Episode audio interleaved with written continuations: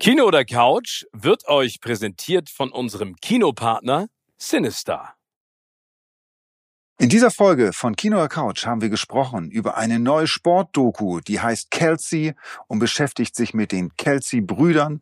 Und einer von denen ist ja jetzt gerade mit Taylor Swift liiert. Ein heißes Gerücht. Außerdem geht es um einen Kinostart und zwar The Creator von Gareth Edwards. Kann da was oder kann der nix? Außerdem tauchen wir ganz tief ins James Bond-Universum ein. Da gibt es nämlich einen wahnsinnig spannenden Namen, der jetzt dort im Gespräch ist. Los geht's.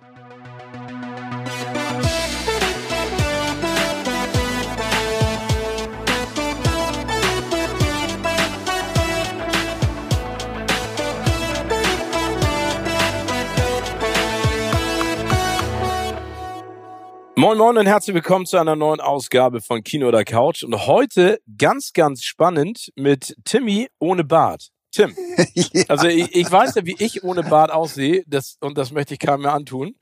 Ähm, aber warum du ohne Bart? Wie, wie, was ist da passiert? W äh, wolltest du, keine Ahnung, was wolltest du? Es ist das große Bartgate, das Bartdrama, was sich, was sich zugetragen hat. Ich habe mein Bart einfach nur stutzen wollen ein wenig, ja, Mhm. weil er dann doch ein bisschen ausgewuchert war und und ich dachte mir, es musste mal so ein bisschen, bisschen kürzen, nur in sich kürzen, den Bart. und ähm, es war sehr früh morgens und ich war noch sehr verschlafen. Und das war bei dem Rasierer, der Aufsatz war offenbar, also nicht offenbar, sondern ziemlich sicher, nicht richtig eingerastet. Jedenfalls habe ich angefangen zu rasieren und dann ist es nach unten gerutscht. geil mit dem, äh, mit dem Effekt noch, dass du gegen das Mikro haust. aber das, aber das kenne ich. Och, scheiße. Nein, und dann hatte ich auf einmal auf der linken Wange eine riesen Schneise reinge, äh, rein rasiert. Und wie es denn so ist, man überlegt dann fünf Sekunden, lässt du es jetzt einfach so? Nein, keine Option. Dann habe ich alles weggenommen an Bart bis auf den Schnauzbart. Einen richtig schönen Schnurri. Wollte ich mal ausprobieren. Ich dachte vielleicht, ich hatte so ein bisschen die Hoffnung, ich sehe vielleicht so ein bisschen wie Thomas Magnum aus. Nein, Du, tu ich nicht. du sahst aus wie so ein Staubfeudel, oder was? Oh, ich, sa- Nein, aber das Geile ist, ich kenne die Geschichte auch. Ähm, ich bin jetzt ja beim Zürich Film Festival. Da werden wir in den nächsten Folgen drüber sprechen. Und da ist mir das auch passiert. Da hatte ich auch diesen Langhaarrasierer da äh, im, im Gepäck. Und dann ist der irgendwie äh, reingedrückt worden durch die, durch die Reise, weißt du, durch den anderen Kram. Und dann habe ich mich abends vor so einer Premiere auch rasiert und es ist genau das gleiche passiert. So, wupp, auf einmal so eine riesen Lücke im Bart. habe ich gedacht, alter Scheiße. Und dann musste ich das wegstürzen und dann, das ist, ging dir bestimmt genauso. Guckst du in den Spiegel und denkst du, oh Gott, was ist mit meinem Gesicht los? Nein, vor allem, du bist ja auch noch, aufgehender Halbmond. du bist ja mit Bart gebucht worden. Ich meine, das musst du erst mal erklären. Bei mir ist es ja relativ. Oh, Schadenersatz meinst du für den Ja, ja, dann? genau. Bei Ei, mir ei, ist ja ei. relativ Wumpe. Ähm, auch jetzt. äh, Nee, ja die dann niemand. nicht reingelassen. Wer sind sie? Aber jedenfalls, ich hatte dann diesen Schnurrbart und wie gesagt, ähm, ich hatte, es gibt ja so ein paar, paar äh, Schnurrbart ist ja durchaus wieder wieder trendy auch. Es gibt ja viele Mä- Männer, auch berühmte Männer, die wieder Schnurrbart tragen und ich finde bei einigen sieht es auch ganz cool aus und ganz gut. Äh, war für mich jahrelang überhaupt gar keine Option. Ist es jetzt leider auch nicht, weil wie gesagt, ich habe jetzt gesehen, wie es bei mir aussah und ich sah aus wirklich wie so ein, so ein fünfklassiger Pornodarsteller. Es war wirklich ganz, ganz furchtbar. Also so wie immer, meinst du? Danke, mein Lieber. Danke, danke, nee, aber, danke. aber geil, dass du dir schön redest noch mit dem Schnurri. Aber Und dann habe ich den Schnurri auch weggenommen.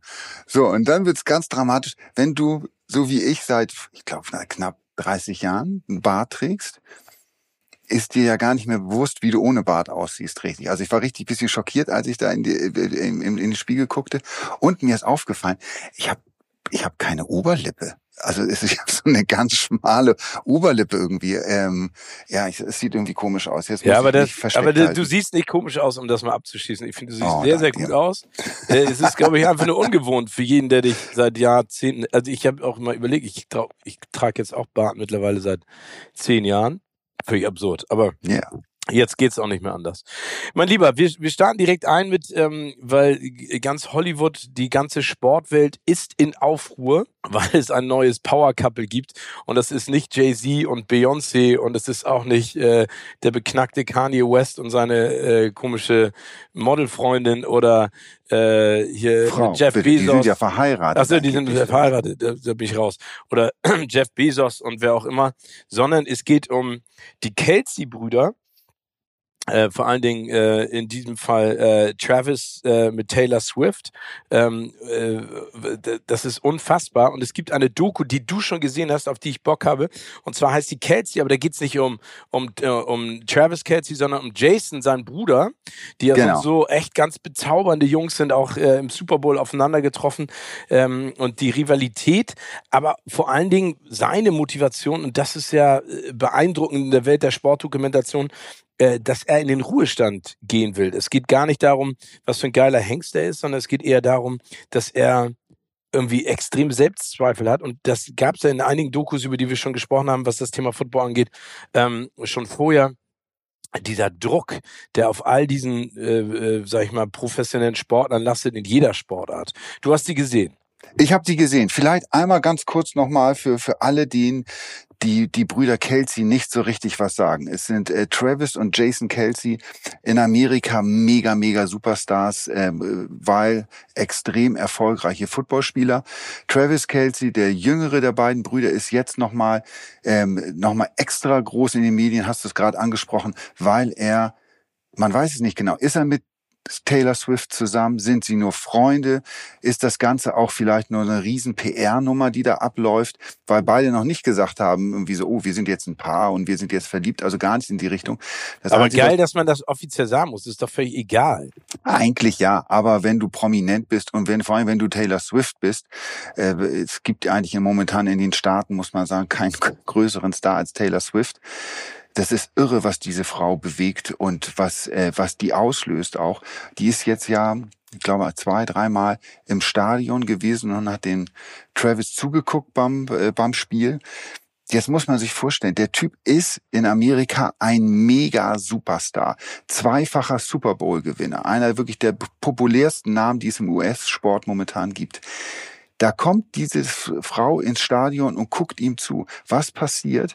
Seine Trikotverkäufe, die ohnehin schon mega sind. Also die verdienen so viel Geld mit, mit jede Woche mit, mit äh, Travis Kelsey Trikotverkäufen. Die sind in der Woche um 400 Prozent angestiegen. Mhm. Nur weil Taylor Swift und er jetzt vielleicht eine Beziehung haben und ein Paar sind. Also ähm, unfassbar. Aber darum geht, geht es geht es in der in der in dieser Doku überhaupt nicht, sondern es geht vornehmlich eigentlich mehr um Jason Kelsey, den älteren Bruder, der diese Doku angefangen hat zu drehen oder mit sich drehen zu lassen, weil er davon ausgegangen ist, dass es sein letztes Jahr als Profisportler ist. Und es geht äh, eigentlich ging ihm vor allem darum, diesen Abnabelungsprozess auch zu dokumentieren und zu zeigen, wie schwer es ist, dort rauszugehen und wie wenn man jahrelang das gemacht hat und das die große Leidenschaft von, von einem ist, denn etwas ist, über das man sich definiert. Das wollte er mit dem Team zusammen dokumentieren. Hat in dem Sinne nicht so ganz hingehauen, weil er immer noch spielt. Also ähm, das war, äh, diese Doku ist gedreht worden in einem Jahr, in dem die Philadelphia Eagles, äh, wo Jason spielt, äh, in den Super Bowl gekommen sind, die ihn damals nicht gewonnen haben, zwar, ähm, Gegen aber die Chiefs. gegen die Chiefs, wo der Bruder von Jason spielt, Travis, der spielt bei den Kansas City Chiefs und der hat damals gewonnen. Ähm, eine tolle Doku, weil sie, äh, finde ich, wunderbar die Leidenschaft für diesen Sport zeigt ähm, dieses enge Verhältnis dieser Brüder auch sehr schön äh, dokumentiert, aber auch zeigt, das ist häufig für, für Außenstehende ja immer nicht so nachvollziehbar.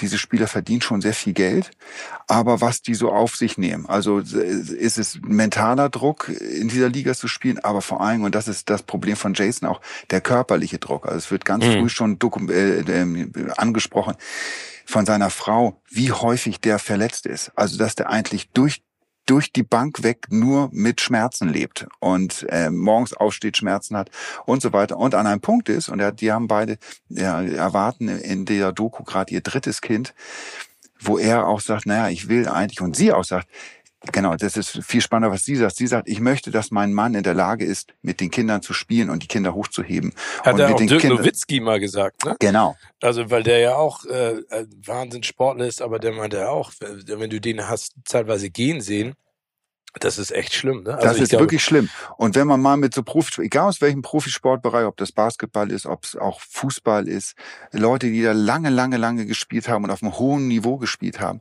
wenn man dann mit denen mal zusammensitzt, und da gibt's ja wirklich einige, die können gar nicht aus dem Sessel aufstehen. Also die brauchen Hilfe, äh, dass man ihnen hochhilft, irgendwie, weil die von sich aus, weil dann die Knie, Rücken, wie auch immer, das so weh tut, dass die gar nicht alleine hochkommen. Das ist dann schon, wenn man bedenkt, dass die ja auch nicht uralt sind, wenn man also als. Profisportler seine Karriere beendet, ist das schon irgendwie ein Einschnitt, wo man sagt, hm, ist es das am Ende alles wert, dass ich irgendwie die nächsten 30 Jahre nur mit Schmerzen durch die Gegend laufe? Ja, und ich finde gut, dass es so eine Doku gibt, weil äh, da werden jetzt wieder ganz viele von draußen unken und sagen, ja, aber die kriegen ja genug Schmerzensgeld, die haben ja Millionen. Aber äh, vielleicht ist das einfach mal auch so ein Ausrufezeichen dahinter, äh, dieser, dieser Traum von, ich will Profisportler werden und ähm, äh, weil dann schwimme ich in Geld und muss mir nie wieder Gedanken machen. Die Frage ist, welchen Preis zahlst du dafür? Ne? Also und es kann ja auch nicht jeder Profisportler werden. Du musst dafür ja schon ein äh, außergewöhnliches Talent haben. Aber es gibt auch die Geschichte von Thomas Muster, der hat damals ein Buch drüber geschrieben, der österreichische Tennisspieler, den ich immer so geil fand. Der hat immer ganz viel Kraft gespielt und der hat ja alles in seinem Haus äh, so gebaut, dass er nicht mehr aus den Knien aufstehen muss, sondern Genau. dass er nur seitlich rutscht und dann direkt im Prinzip steht, äh, weil er sagt, Knie, Rücken, alles kaputt. Aber wie gesagt, äh, tolle Geschichte und ich glaube jetzt auch aktuell zu dem, äh, was da gerade los ist und wir werden es weiter verfolgen, Timmy, ob sie sich irgendwann öffentlich outen ähm, als Paar, äh, schon spannend und, und beeindruckend. Ne? Natürlich. Und vielleicht kann, findet sich auch noch mal irgendjemand, der mir, jetzt werden die Swifties, das sind ja die Taylor Swift-Fans, werden mich höchstwahrscheinlich jetzt steinigen. Aber ich habe bis heute nicht so richtig einen Erfolg von Taylor Swift Oh, verstanden. ich finde die cool. Es gibt eine geile Doku, die heißt Americana, ja, ähm, über Taylor Swift, wie sie arbeitet, wie sie drauf ist. bei Netflix, glaube ich, läuft echt die, ne? beeindruckend. Also guckt euch das Ding an, weil das ist genau das Problem. Es gab ja mal diese VMAs oder MTV Music, äh, äh, Mu- Music Awards, wo Kanye West sich über sie lustig gemacht hat. Ne? Genau. Und Kanye West ist ja so, so ein Idiot. Tut mir leid, auch wenn einige von den Songs äh, äh, wirklich cool sind. Aber äh, da, damals hat er sie schon vorgeführt. Und wenn du dir die Doku anguckst und siehst, was das für ein Mensch ist, ne? Und wie die arbeitet und vor allen Dingen, wie sie mit den Leuten umgeht, dann äh, ist dieser Erfolg total gerechtfertigt. Und das ist ja immer das Problem. Das ist ja auch bei Helene Fischer das Problem. Äh, wenn die Leute so groß sind, dann gibt es immer Menschen, die sagen, warum eigentlich? Und die ist einfach, die ist einfach. Aber gut. das meine ich gar nicht. Ich meine gar nicht, ich will gar nicht den Arbeitsethos von, von Taylor Swift oder, oder Helene Fischer auch irgendwie an, ähm, anzweifeln. Gott bewahre. Nein, ich weiß, wie hart die arbeiten dafür, ähm, was die alles tun, irgendwie, um dahin zu kommen. Ich meine, was ich bei Taylor Swift nicht so richtig verstanden mir, ich bekomme mit der Musik nicht so. Bei einigen Sachen irgendwie mehr weiß ich, okay, das ist nicht, das ist vielleicht nicht meins, aber ich verstehe, warum das Hits sind und warum Mhm. ähm, eine Sängerin oder ein Sänger besonders erfolgreich sind, irgendwie, weil das so Ohrwurm-Dinger sind, wie auch immer. Ich habe mir wirklich irgendwie mal versucht, äh, morgens im Auto mal, habe ich Taylor Swift irgendwie die ganze Zeit auf Dauerplay gespielt, weil ich gern verstehen will, so, was macht die überhaupt für Musik? Wie, wie, Ja, aber was du kommst ja aus der Death Metal Ecke. Das ist ja klar, dass dann Taylor Swift zu positiv ist und nicht zu sehr sozusagen äh, positiv beeinflusst. Wenn du in einem abgedunkelten Auto fährst, nachdem du zum ersten Mal irgendwie seit Tagen Sonnenlicht geküsst hast, dann hörst du Taylor Swift. Ist ja logisch, dass dein Körper, deine Synapsen das nicht verstehen. Ah, ja, das war klar, dass du das jetzt wieder so, so, so runterziehst irgendwie.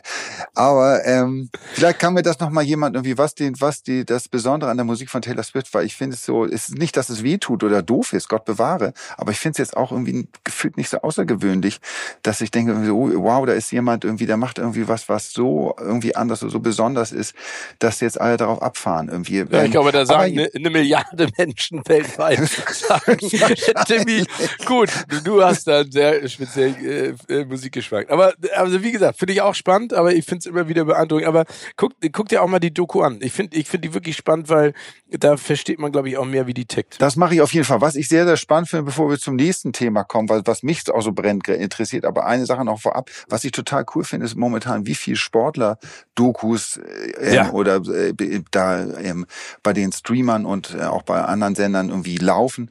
Ähm, die Kelsey-Geschichte äh, haben wir angesprochen, startet jetzt auch eine neue Beckham-Doku. Da bin ich sehr gespannt drauf, wie, wie die ist. Irgendwie mein, mein persönlicher Freund David und ich.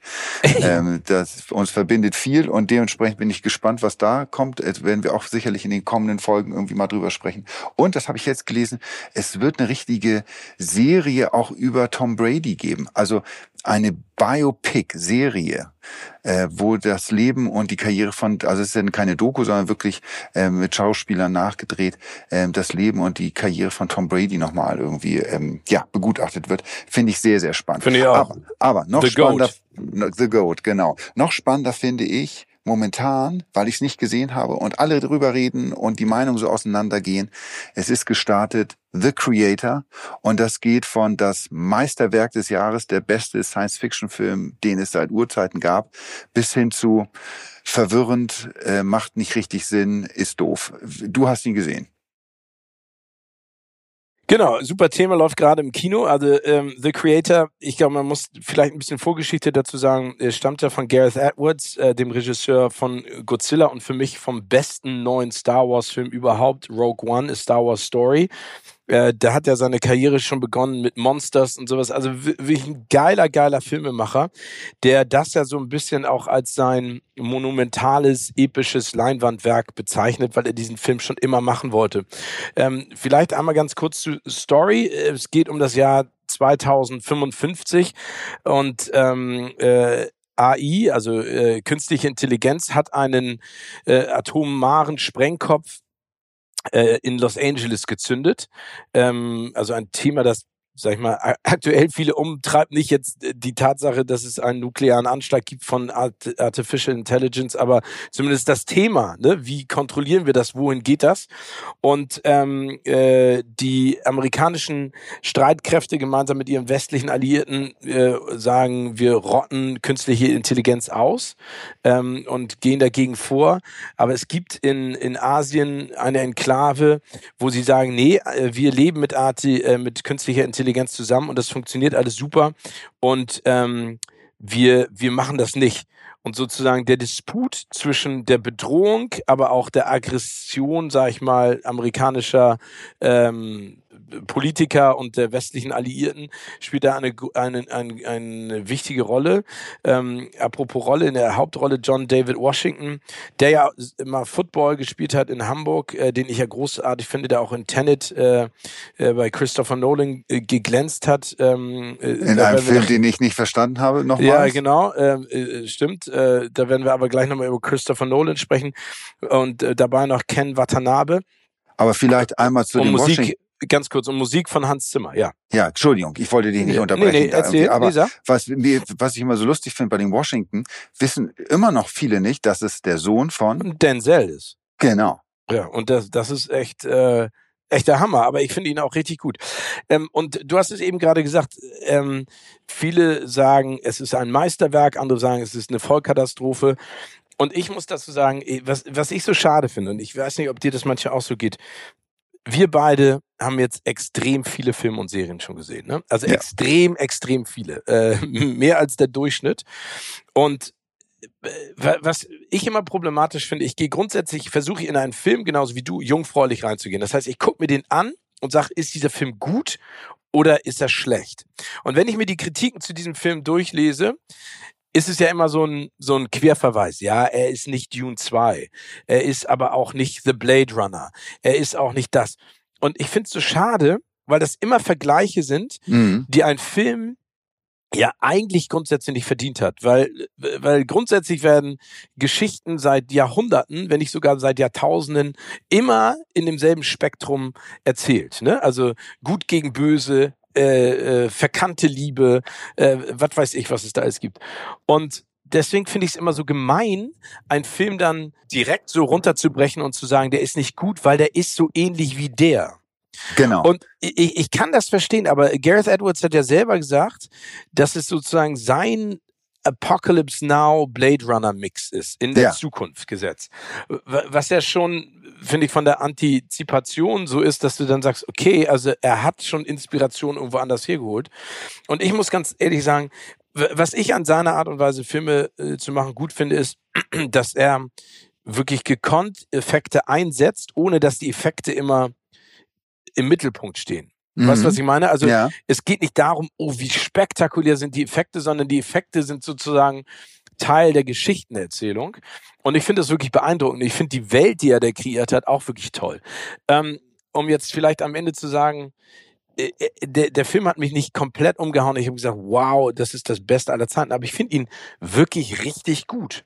Und ich finde, Ja. man kann ihn sich angucken. Und ich finde auch, dass man ihm Credit geben muss dafür, dass er ein Thema, das so präsent ist in unseren Köpfen, einfach noch eine Stufe weiter dreht. Und klar, ich meine auch der Terminator, das sind alles Filme, die damit spielen, dass wir irgendwann hoffentlich nicht von künstlicher Intelligenz überrollt werden und vorgeführt werden, weil die irgendwann merken, die Menschen sind so bescheuert, die machen alles nur kaputt, anstatt sich irgendwie gegenseitig ähm, zu schützen und zu unterstützen. Ähm, äh, Finde ich diesen Ansatz cool und, und, und die Geschichte kannst du natürlich auch nicht anders erzählen.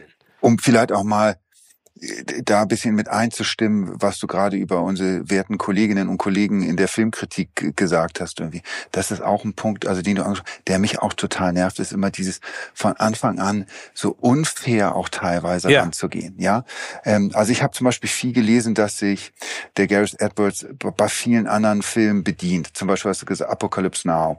Dann äh, bei seinem eigenen Star Wars Film, ähm, äh, da sind wo Bilder drin, die in dem äh, ähnlich drin sind in, in, in diesem Film. Und wo ich immer denke so, ja und? Also Genau. äh, äh, ich meine, wenn wir mal ganz ehrlich sind, ähm, 80 Prozent aller Western, über die wir vor kurzem ja gesprochen haben in unserer Western-Folge, 80 Prozent aller Western ähm, beruhen auf Ideen oder Angänge, die es vorher schon mal in ein, zwei Western gegeben hat. Genau. Also äh, natürlich irgendwie wiederholt man sich da und natürlich irgendwie ist nicht äh, in der heutigen Zeit äh, ist es selten, wirklich sehr, sehr selten, dass irgendwie was komplett neu ist, äh, sondern am Ende, wie gesagt, glaube ich, hat es viel mit Mix zu tun, der da irgendwie zusammenkommt.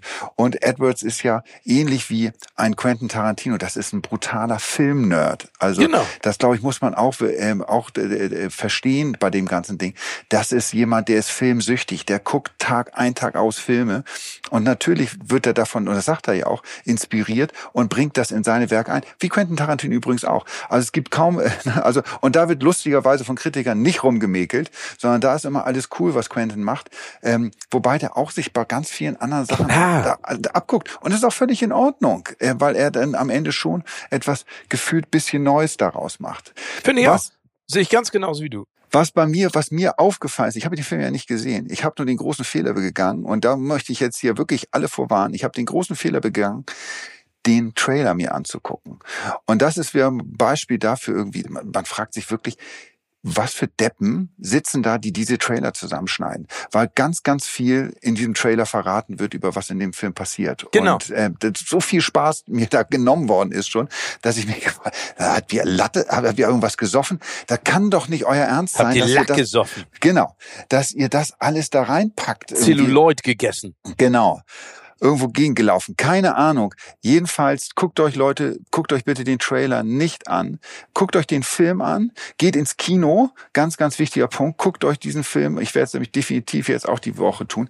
Geht, äh, weil das, was ich gesehen habe, will ich auf der großen Leinwand sehen. Das muss man auf der großen Leinwand sehen.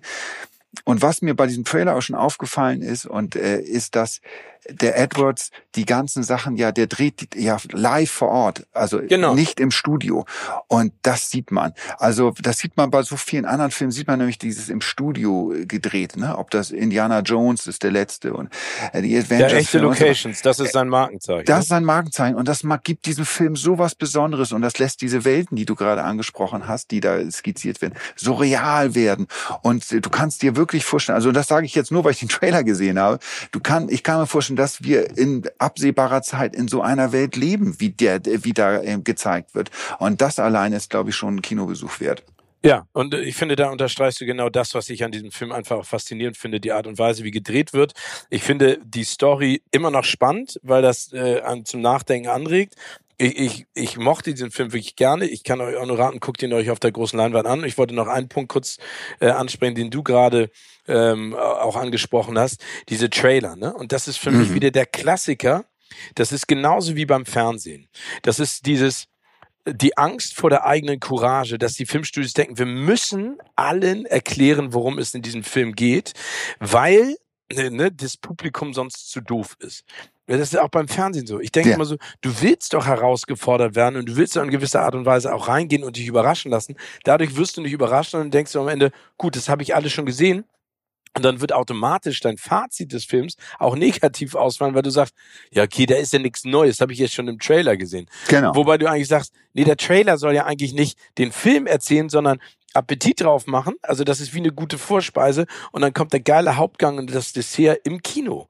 Nicht, nicht Hauptgang und Dessert schon vorher im Mixer gepackt, sondern ne, du willst das ja genießen und das ist einfach scheiße. Genau. Das nervt mich auch. Und deshalb mache ich es mittlerweile so auch bei Netflix und Amazon und so weiter. Also bei Netflix ist ja mal, wenn man auf die Oberfläche rauf oder Netflix startet und dann geht's bei mir immer gleich los, dass mal häufig schon Trailer dann oh, anfängt ja, zu laufen nervt. irgendwie. Ich schalte das immer gleich weg, weil ich versuche mittlerweile Filme und Serien ganz jungfräulich zu gucken, ohne dass ich irgendwas vorher da groß drüber weiß. Also genau. im Idealfall. Ähm, weil, wie gesagt, das Erlebnis viel schöner ist, sich da einfach auf sowas mal einzulassen und zu gucken, was da passiert.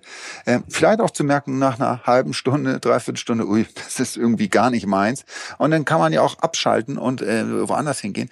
Aber mittlerweile versuche ich einen großen Bogen, um, um diese Trailer-Dinger zu machen irgendwie. Und von The Creator, das Ding, das war wirklich, wo, äh, wo ich da gesagt das kann doch nicht wahr sein irgendwie, also, dass sie jetzt das alles jetzt schon raushauen. Nee. Aber wie gesagt, er lohnt sich auf jeden Fall im Kino. Und apropos abschalten, abschalten wird, glaube ich, keiner bei einem Gerücht, das wir mitbekommen haben und so das für ein ganz, ganz großes Franchise etwas Maßgebliches bedeutet. Und zwar, mein lieber Tim, du darfst es präsentieren.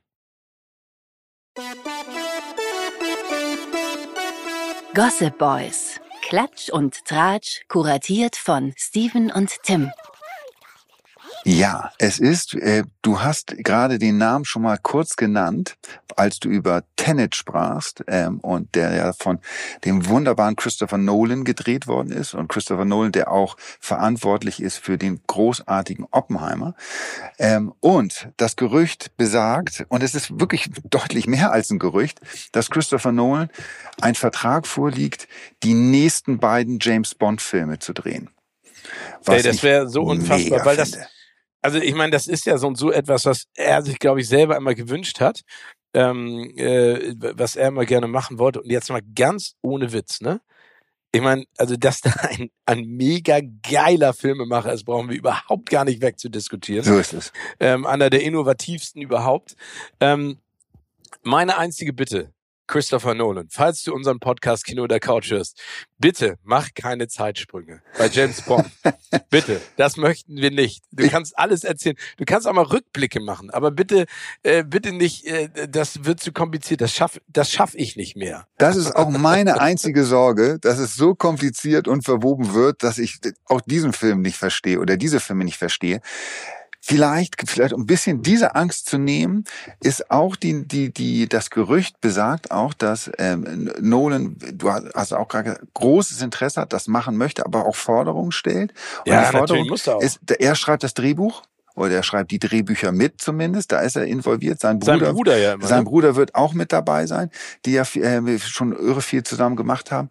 Und die Drehbücher und Stories sind wohl angelegt in der Zeit, als Ian Fleming James, die James, ersten James Bond Romane geschrieben hat. Also es soll in der Zeit auch spielen, nicht in der Gegenwart, sondern wir gehen zurück in die Vergangenheit, was ich total spannend finde, ja. ähm, wie ähm, James Bond in der Zeit auch nochmal neu interpretiert werden kann. Also bei mir geht das Kopfkino da äh, schon mega an. Plus, was natürlich jetzt der nächste Punkt ist, weil die große Diskussion ist, jetzt ja, wer wird denn James Bond spielen? Weil wenn Nolan das macht, kriegt diese Diskussion, wer der James Bond wird, eine völlig neue Dimension, weil er mega mitsprechen wird. Er wird, das wird nicht irgendwie jemand sein, irgendwie, äh, die, die vielleicht jetzt schon äh, eigentlich irgendwie da gesetzt waren, sondern sind ganz, ganz neue Namen, auch ein paar alte Namen wieder im Gespräch. Ich habe mal geguckt bei den Brit die, unsere britischen Freunde, die haben ja immer wunderbare Buchmacher, mhm. ähm, die die da Wetten drauf abschließen, wer denn äh, in einem, nicht nur im Sport, auch im Filmbereich, wer und es gibt viele Wetten im Bereich, wer wird der neue James Bond. Und da kann ich dir mal sagen, wer jetzt auf Platz, die ersten vier, Platz vier ist momentan bei den Buchmachern Henry Cavill. Ja.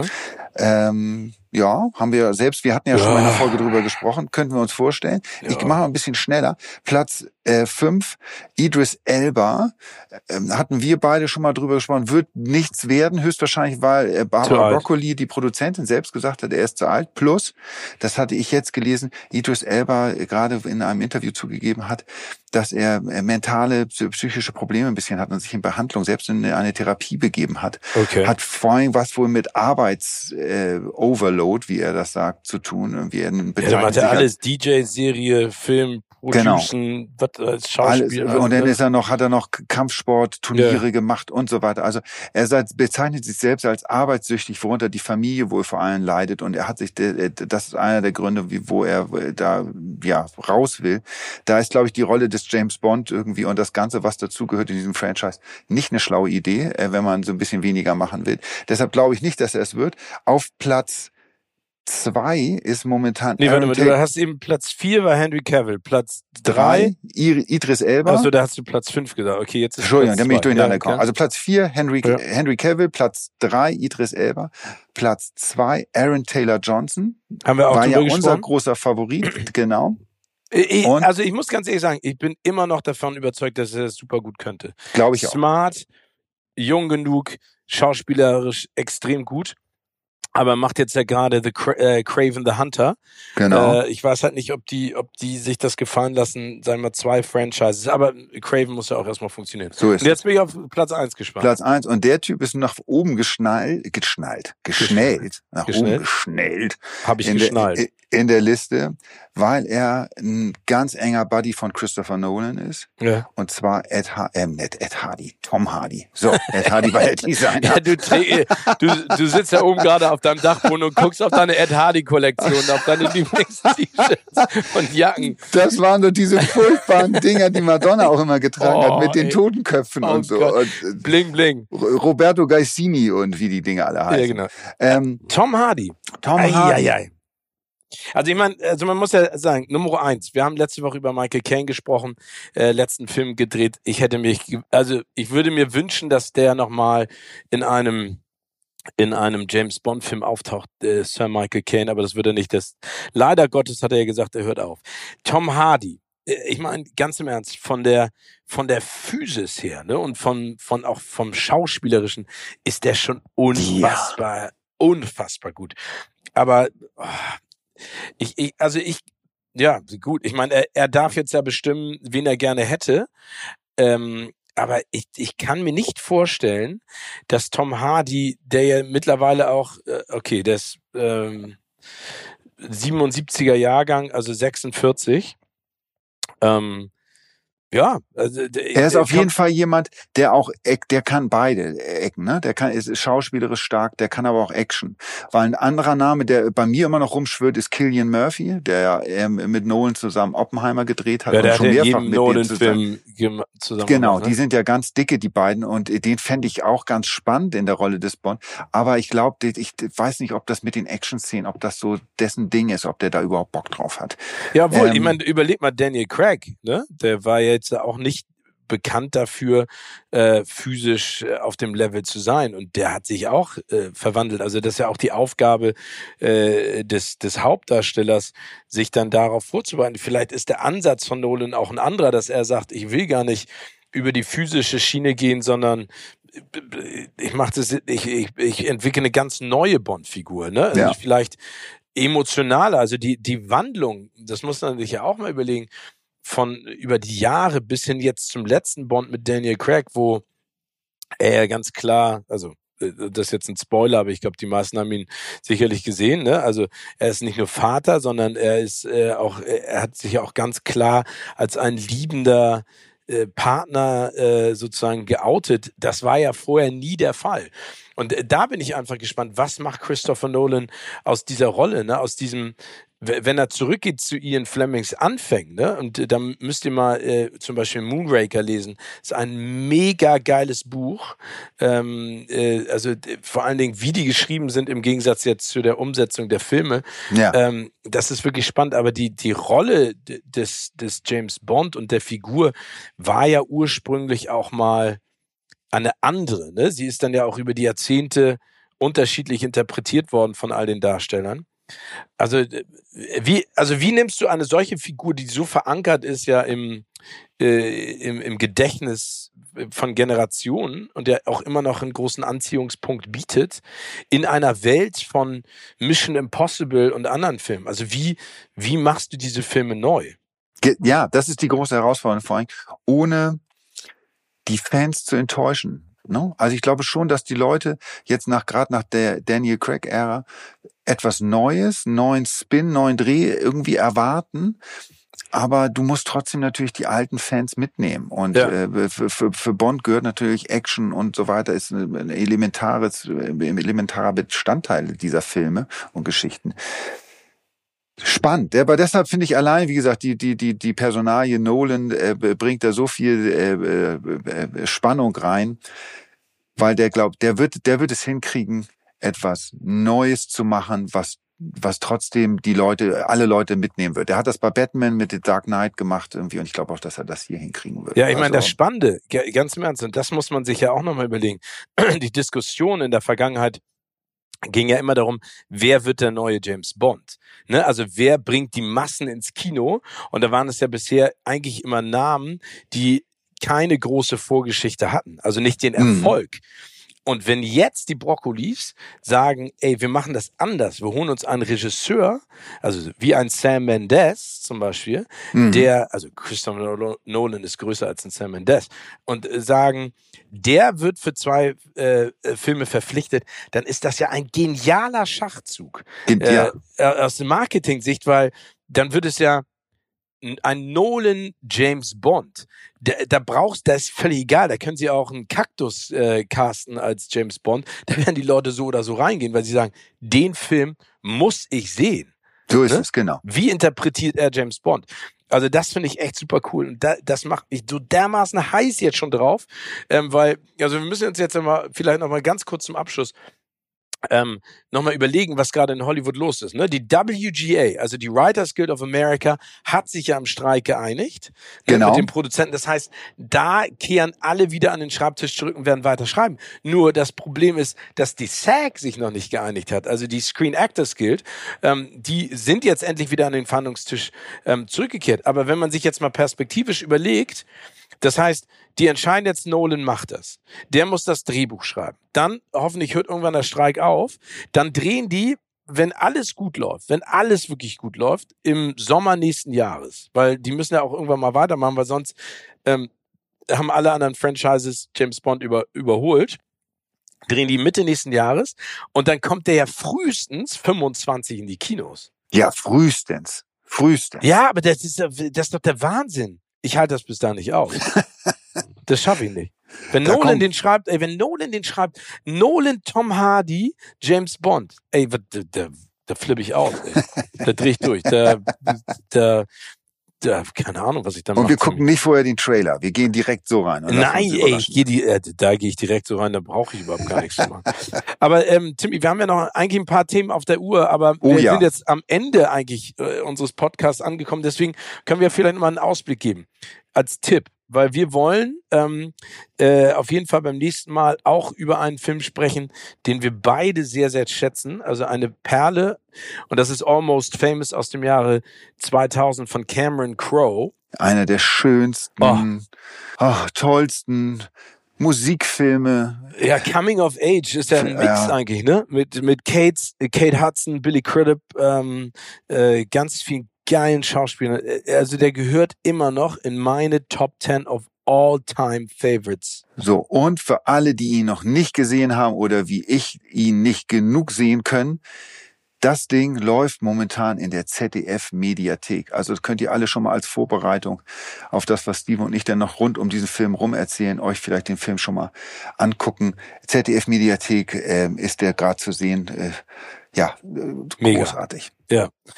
Mein Timmy, ähm, ich hoffe, dass, wenn wir uns das nächste Mal sprechen und sehen, dass dein Bart wieder einigermaßen. Äh, Das hoffe ich auch. Oder dass so ein bisschen so Flaum zumindest da ist. Ja. Oder soll ich mich auch Solidarität, damit du das Gefühl hast, du guckst in den Spiegel auch rasieren? Ja, mach das mal und schick Ja? dann mal ein Foto bei Instagram oder so rum. Wir haben Nee. ja auch den Instagram-Kanal Kino oder Couch, wir haben einen YouTube-Kanal Kino oder Couch. Bei, bei mir interessiert sich keine Socke dafür, Steven, ob ich Bart habe oder nicht irgendwie. Ich bin Doch, hier ja äh, nur bei das lästige Beiwerk. Aber bei dir, das, ich glaube, dass Nee, das, du bist das lässige Beiwerk. Nicht das lästige. Nein, also ich glaube, dass äh, du kannst, äh, stell mal ein Foto von dir hoch und dann können die Leute drunter abstimmen, äh, ob ich mir auch den Bart abrasieren soll oder nicht. genau. So machen wir das. Ansonsten, bevor wir Tschüss sagen, nochmal, du hast es gerade irgendwie, wir haben noch so viel auf dem Zettel, ich gucke hier gerade auch nochmal. Also Leute, ich kann euch schon sagen, irgendwie, wir versuchen in der nächsten Folge, wir müssen nochmal auf, auf das Ende des Streiks in Hollywood eingehen, vor allem was das für die großen Streamer Netflix und Co. bedeutet, weil das wird so un- brutale, einschneidende, äh, äh, einschneidende Veränderungen geben, über die wir ganz kurz sprechen müssen. Ähm, ich muss euch erzählen von einem Treffen mit dem wunderbaren Benicio del Toro, äh, was ich da erlebt habe. Und wir haben einen besonderen Gast in der nächsten Sendung. Und da freue ich mich sehr drüber, nämlich Tobi Krell, besser oder bekannt als äh, Checker Tobi, der seinen zweiten Film rausgebracht hat. Ähm, und äh, der ist bei uns zu Gast, erzählt mal ein bisschen was über seine Film- und Serienleidenschaft und natürlich über sein neuestes Projekt. Freuen wir uns sehr. Und ich date euch ab über meine Begegnung auf dem Zürich Film Festival, Todd Haynes, Mats Mikkelsen. Das wird auf jeden Fall auch spannend. Also bleibt gesund und munter, horcht beim nächsten Mal rein. Und äh, Timmy, ich drück die Daumen, dass da wieder was wächst. Ich drück die Daumen. Tschüss. Dank dir. Tschüss.